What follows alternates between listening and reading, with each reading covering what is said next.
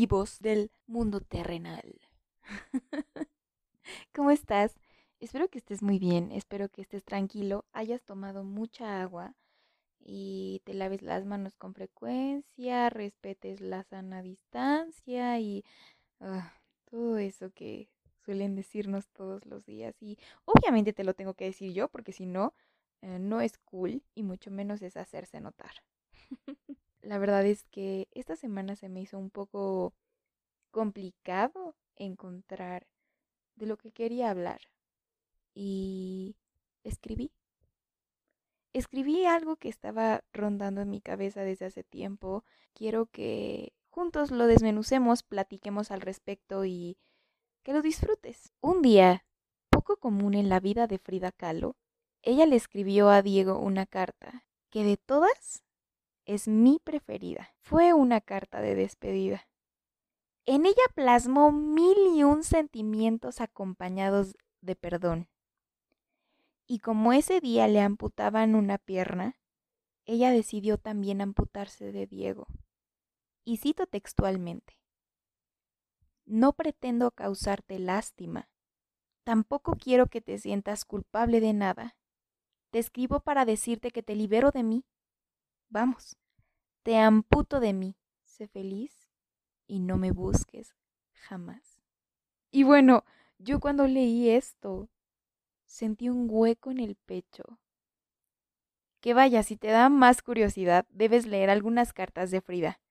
Creo que tenía una forma exquisita de escribir, como, como muy personal y muy directo. Pero en fin, he concluido hasta ahora que la vida no es una máquina de conceder deseos. Hay tantas maneras de ver al perdón que me resulta muy difícil encontrar el camino correcto e ideal. Hay meditaciones, escritos, libros enteros. Pero hay un espacio tan grande entre perdonar a alguien y en verdad sentirte en paz y tranquilo. Pero vaya, el perdón a veces se torna confuso para personas como yo que buscamos justicia. La simple idea de dejar que alguien solo se vaya libre después de todo lo que hicieron, a veces no deja de dar vueltas en mi cabeza. No queremos simplemente lavarnos las manos, porque nosotros no las ensuciamos. Entonces queremos que la otra persona experimente esa suciedad, esa muchedumbre, ese olor. Entonces, ver los mismos puntajes en el tablero. Que sea esa persona quien ahora soporte el peso de lo que nos hizo a nosotros. Pero no, yo no tengo que lidiar con eso, porque yo no hice nada. Solemos pensarlo así, solemos verlo así. He oído que a veces perdonar suena como defraudarse a uno mismo porque no quieres hacer oídos sordos a lo que algún día pasó y quieres mantenerte firme. Y entonces te aferras, te aferras y sostienes esa cuerda tan fuerte que cuando menos te das cuenta, tus manos están llenas de heridas, de sangre, de tanto que soportas, de tanto que te esfuerzas en mantener esa cuerda junto a ti. Tus manos salen heridas, te aferras al dolor, a lo que te hicieron y por ende a esa persona. Y aunque sabes que el mejor camino es el perdón, por alguna razón no puedes dejar ir. El enojo se vuelve tan parte de ti como tu alma. Debemos conocer al enojo. A veces pienso que el enojo esconde que según él tiene un propósito. Dejamos entrar al enojo porque queremos justicia, porque asumimos que si tenemos mucho enojo, más fregones y valientes somos. Sin embargo, es esa parte de ti que aún no acepta que el pasado ya no puedes cambiarlo, que el daño ya está hecho. Y esa misma parte de ti te orilla a pensar que la venganza va a solucionar todo. Pero ¿qué pasa cuando la justicia que decimos querer no es realista? Ni funciona de la forma en la que queremos que funcione. Pienso en el enojo como una continua costra. Una costra de esa herida esas costras que te quitas, porque crees que si la herida se queda abierta, no vas a tener que lidiar con la cicatriz. Es pensar cómodamente en la esperanza de que algún día quien te cortó va a llegar con una aguja e hilo para cerrar con cuidado y con gran esmero tu gran dolor y tu gran herida. El enojo y el rencor no solo es el rechazo a sanar, sino es el miedo a enfrentarte a una piel sana, una piel sin sangre y sin dolor. Es el miedo a saber quién vas a ser tú después de pasar la página. Cuando estás lleno de ira, el perdón parece muy lejano, intocable. Queremos la paz y la calma que el perdón nos ofrece. Queremos que se haga presente. Pero te tengo una muy triste noticia. El perdón no va a solucionarte nada. No es una goma ni un corrector. No va a deshacer el dolor que sientes, sentiste o vas a sentir, ni te va a otorgar esa dichosa calma. Encontrar la paz es el verdadero desafío. La paz, imagínatela como un gran bosque, un largo y profundo bosque, pero el perdón solo es el agua para estar hidratado en el camino o un mapa. Perdonar significa renunciar a la esperanza de un pasado diferente. Aceptar que nada va a ser igual, que hay cosas que se destruyeron y por más que las trates de armar, jamás van a ser como antes. Y no hay salida, ni en el alcohol, ni en el cigarro, ni en las drogas, ni de rodearte de gente, ni estar dormido. Ninguna de estas cosas van a arreglar lo que ya sucedió por más injusto que haya sido el desastre que dejó el huracán, aún debes vivir en ese lugar que quedó en ruinas. Y vamos, claramente podemos hablar del ego, que quiere simplemente tener una varita mágica y levantar las ruinas. Pero eso no le importa al universo.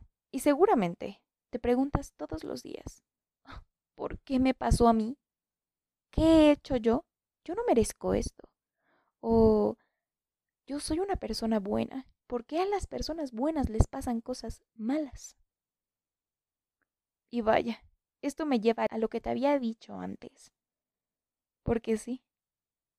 Porque la vida no es una fábrica de conceder deseos. El universo es, en el universo estoy, y en ese estar, a veces me desmorono, me rompo, y eso está bien para mí. No sé qué pienses tú. Llora, corre, grita, pégale a tu almohada, pero deja de querer que las cosas hubiesen sido diferentes.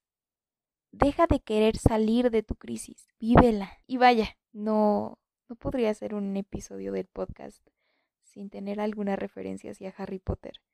Y hay una planta que cuando te atrapa y tú te resistes a ella, ella te va ahorcando hasta terminar con tu vida.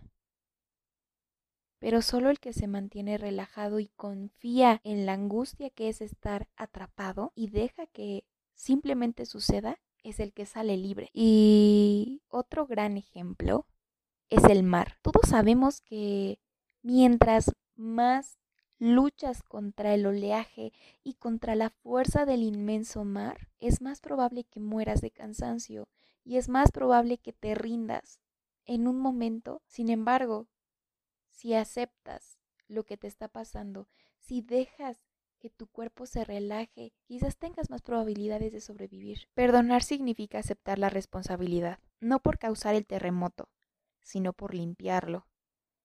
Es finalmente decidir agarrar todas tus cosas por más quebradas que estén y pegarlas tú por ti mismo. Es liberarte de la otra persona, del dolor y el caos que han causado en ti. No significa volver a ser mejores amigos, no significa volver a llevarte con esa persona o validar lo que te hicieron. Significa que ya terminaste de esperar a esa persona para que se digne a volver y reparar lo que rompió. Ahora eso no importa.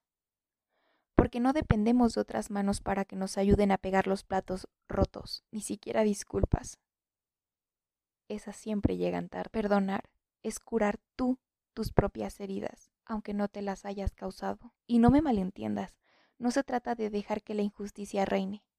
Se trata de crear tu propia justicia, tu propio karma y tu destino. ver por y para ti sin esperar nada de nadie. Perdonar no es perder tu poder. Perdonar es estar listo para recuperarlo y así como ave fénix renacer de cenizas para ser libre. Espero que te haya gustado tanto como a mí.